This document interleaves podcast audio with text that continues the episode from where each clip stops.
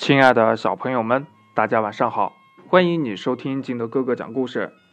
今天我们继续来讲《西游记》第二十七回“小西天遇险”。话说呀，师徒四人继续往西行。此时呢，正是阳春三月，桃红柳绿、蜂飞蝶舞的时候。正走着呢，前面呀，突然出现了一座高山。远远的望去，这山呐和天相连接呢。悟空拿着金箍棒在前面开路，他们翻过山岭，忽然看见前面有亭台楼阁，隐隐的还传来了悠扬的钟声。这悟空一看呢，原来是一座寺院。那寺院上空祥云瑞气笼罩，但是呀，在这瑞气里边。又有一些凶气，看着像雷音寺，但这肯定不是灵山呐。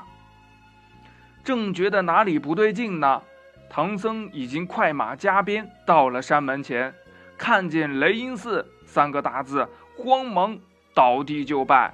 这悟空说呀：“师傅，这山门上有四个字，你怎么只看到三个呀？”唐僧抬头一看，见上面写着“小雷音寺”。就说呀，即使是小雷音寺，肯定有佛祖在里面。我们快去拜佛吧。悟空说呀：“师傅，此地凶多吉少，不可进去。”唐僧不听劝阻啊，和八戒、沙僧跪拜进去了。他们来到了大殿，只见莲花宝座上端坐着如来佛祖，宝座下面。排列着五百罗汉、三千揭谛、四大金刚、八尊菩萨，慌的唐僧三人呢是一步一拜，悟空却公然不拜。忽听见莲花宝座上高声叫道：“孙悟空，你见了佛祖，为何不拜呀？”悟空仔细观看，认出。佛祖是假的，抡起铁棒上前就打，只听见半空中叮当的一声，掉下来一副金挠，把悟空连头带脚的扣在了里边。那有小朋友就问了：“金德哥哥，这个金挠是什么呀？”嗯，这个挠呀，它是一种乐器，呃，长得呢就跟那个。铜钹差不多，呃，什么铜钵你也不知道呀？啊，再想一想啊，嗯，就跟那锅盖儿，哎，对，就跟两个锅盖儿合在一起差不多啊，大概就是那个样子啊。它是一种乐器。再说唐僧三人呢，也被捉了，用绳子呀绑了起来。原来呀，莲花宝座上的佛祖。是一个妖怪，众神呀都是那些小妖怪变的。他们把悟空关在了金牢里，只等着三天后呀，让悟空化为脓血，就把这唐僧三人给蒸了吃。金牢里边黑漆漆的，又闷又热。悟空呢，左冲右撞也不能出来，急得他拿着铁棒一顿的乱打，但是。也不能动摇金挠半分。悟空呢，又念了一个口诀，身子长到了千百丈高，那金挠也随着他长，不留一点缝隙。他变成了芝麻一样小，那金挠呢也随之而变小，更加不留一点空隙。他又拔了两根毫毛，变作了梅花头五瓣钻。转了几百下也不能转动一点点，这悟空着急了呀，只好念动了咒语，叫来了暗中保护唐僧的五方揭谛、护教伽蓝等众神。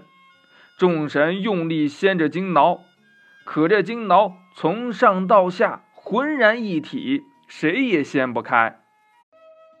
五方揭谛呀，只好去禀报了玉皇大帝。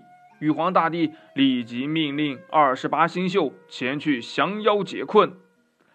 众星宿使枪的使枪，使剑的使剑，使刀的使刀，扛的扛，抬的抬，掀的掀，弄到了三更时分，那金挠还是丝毫不动啊！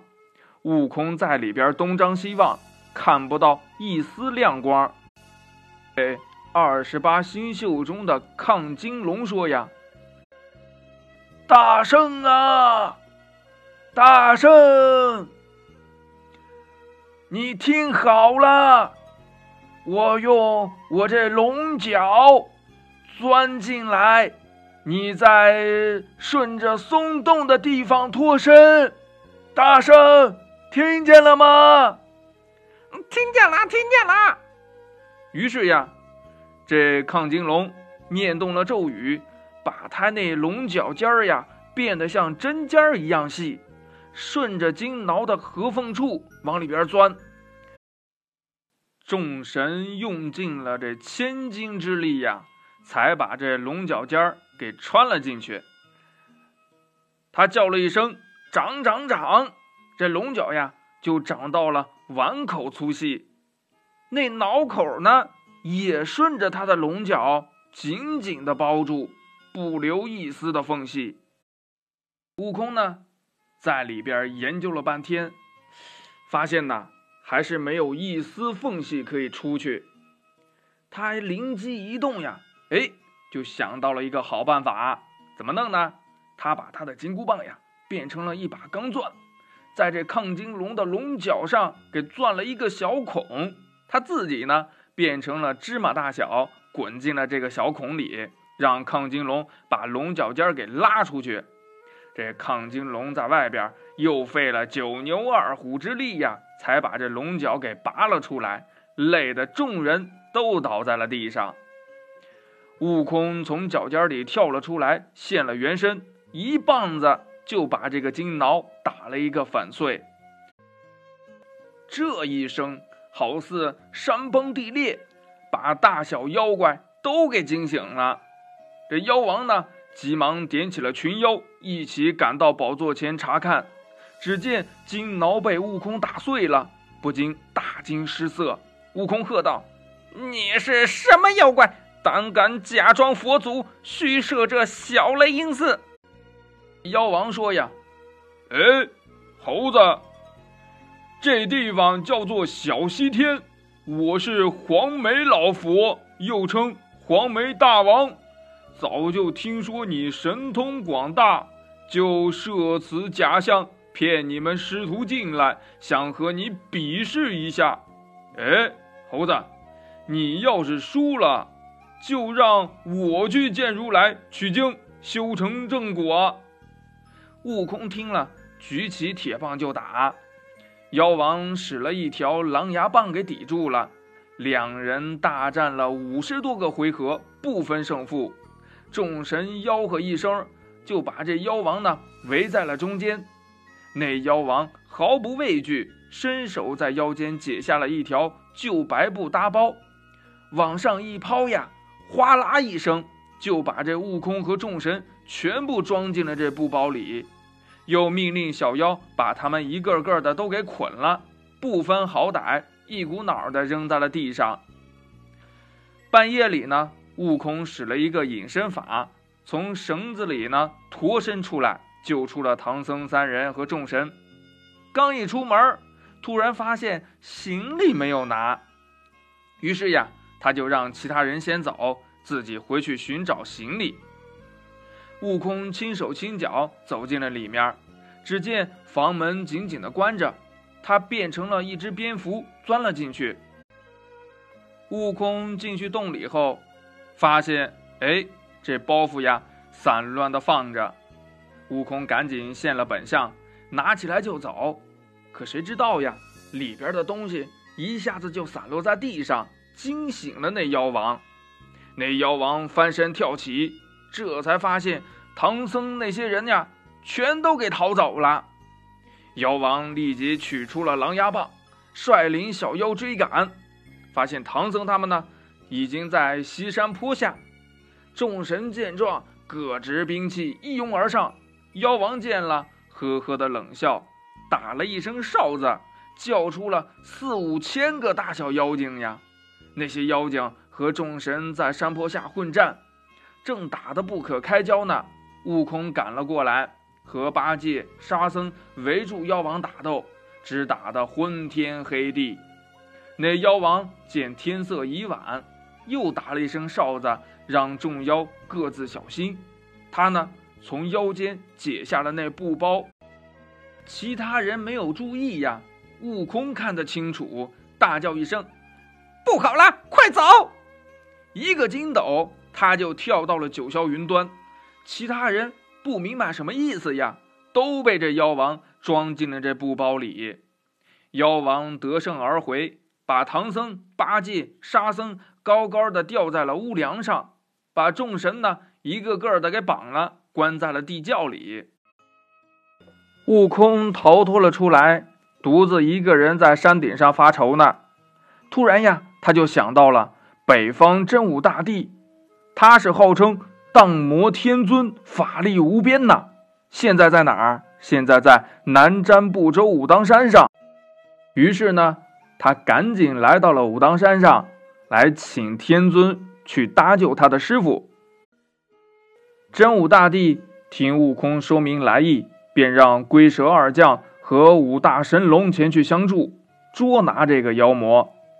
那妖王正在说呢，孙悟空这两天没来，也不知道他到哪里去搬救兵了。这真是说曹操，曹操到啊！话音刚落，就听见悟空带领着龙神龟蛇在门外叫战呢。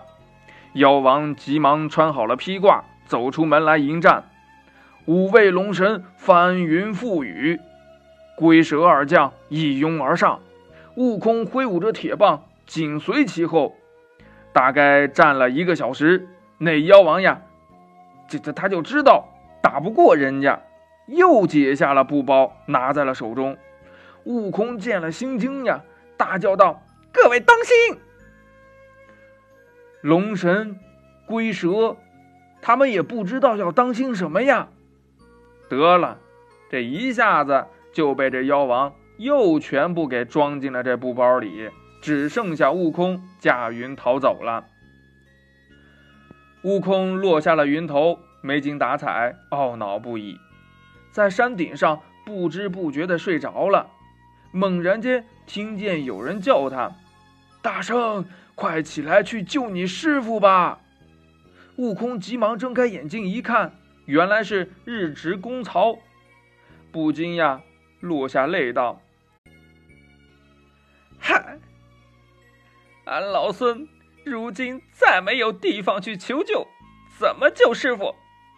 公曹笑道：“呀，大圣放心，小神想到了一处精兵，请来定能降住妖魔，在南瞻部洲。”须弥山有个大圣国师王菩萨，神通广大。他手下有一个徒弟叫小张太子，还有四员神将。你若请他来相助，定能救出你的师傅。悟空听了，转忧为喜，驾起筋斗云，直奔须弥山，来到了大圣禅寺门外。国师王菩萨已经知道了这些事儿，就和小张太子出门迎接。菩萨命小张太子和四员神将跟着悟空去降妖除魔。他们驾云呢，就来到了这个小雷音寺。小张太子用的是一条白枪，四员神将抡着四把宝剑，和悟空一起上前骂战。那妖王率领众妖出来迎战，一时间小雷音寺外杀气腾腾，狂风滚滚，征战多时，双方呢是不分胜负。那妖王呀又解下了布包，悟空慌忙叫道：“各位当心！”太子等人也不知道这当心是当什么心呢，又被这妖王一布包给装了进去，只有悟空预先逃走了。悟空跳在空中，见那妖王收兵关门，这才按下云头，站在山坡上，流下泪来。正在凄惨的时候呀，忽见西南方飘来了一朵彩云，原来呀是弥勒佛来了。悟空连忙下拜道：“佛祖哪里去？”弥勒佛说：“呀，哈哈哈哈哈哈！我专为这小雷音寺妖怪来的。”悟空听了大喜呀。弥勒佛又说：“呀，他是我那敲磬的黄眉童儿。三月三日，我赴元始天尊之约，留他在宫中看守。”他把我那几件宝贝给偷来，在这里成精作怪。那布包是我的后天袋子，俗称人种袋。那狼牙棒是敲磬的锤子，我来帮你收他回去。悟空问道：“呀，这妖怪十分厉害，佛祖没有了宝贝，怎么收他？”弥勒佛笑道：“这个好说。我在山坡下设一片瓜田，你去和他交战，许败不许胜，把他引到瓜田里来，你变做一个大熟瓜给他吃。到时候任你摆布他，我就取了他的布包，装他回去。”悟空觉得此计非常的棒，就来到了山门外叫战。这妖王笑道：“呀，这猴子无计可施，没处请人了，自己来送命。”于是带上了宝贝，拿上了狼牙棒，出来和悟空打斗。悟空呢是且战且退，那妖王呢是一路的追赶，到了山坡下的瓜田里。悟空打了一个滚儿，钻进了里边，变成了一个大熟西瓜，又熟又甜呐！这是。那妖王不知道悟空去哪里了，走到了瓜田里，叫道：“这瓜是谁种的？”弥勒佛呀，变做了一个种瓜的老人，回答道：“啊，大王，瓜是小人种的。”妖王叫道：“呀，你摘一个熟瓜给我解解渴，快点的。”弥勒佛呢，就把悟空变成的这瓜呀，递给了妖王。这妖王张口就啃，悟空一咕噜就钻进他的肚子里去了，在里边是拳打脚踢，使劲的折腾。那妖王疼的是龇牙咧嘴，泪眼汪汪，在这瓜田里打滚呢。这时候，弥勒佛现了本相，嘻嘻的笑道：“孽畜，你可认得我？”那妖王抬头一看，是主人来了，慌忙跪倒在地，连声大叫：“饶命啊！饶命啊！”弥勒佛上前解了他的后天袋子，夺了他的敲磬锤子，说：“呀，悟空，看在我的面子上，饶了他吧。”这悟空还不解恨呢，在里边翻筋斗、树蜻蜓，不住的闹腾。那妖王。疼痛难忍，倒在地上。弥勒佛又说：“呀，悟空，饶了他吧。”悟空这才让妖怪张口，跳了出来，拿着铁棒就要打。弥勒佛忙把这妖怪装在了袋子里，骂道：“孽畜，金挠被你偷到哪里去了？”妖怪在袋子里哼哼唧唧地说：“呀，金挠被孙悟空打破了。”弥勒佛来到了小雷音寺，把碎金挠呢收集在一起，吹了一口仙气，念了一声咒语，立刻又变成一副完整的金挠，然后驾祥云回极乐世界去了。悟空把寺里的小妖怪全给打死了，又救了唐僧、八戒和沙僧，还有众神，最后一把火把这小雷音寺烧成了灰烬。师徒四人这才无牵无挂向西而去。接下来，他们还会发生什么事儿呢？欲知后事如何，且听下回分解。好了，亲爱的小朋友们，今天的故事呢就到这里。喜欢听金德哥哥讲故事的，欢迎你下载喜马拉雅，关注金德哥哥。同样的，你也可以添加我的个人微信号码幺三三三零五七八五六八来关注我故事的更新。亲爱的小朋友们，祝你晚安，明天见，拜拜。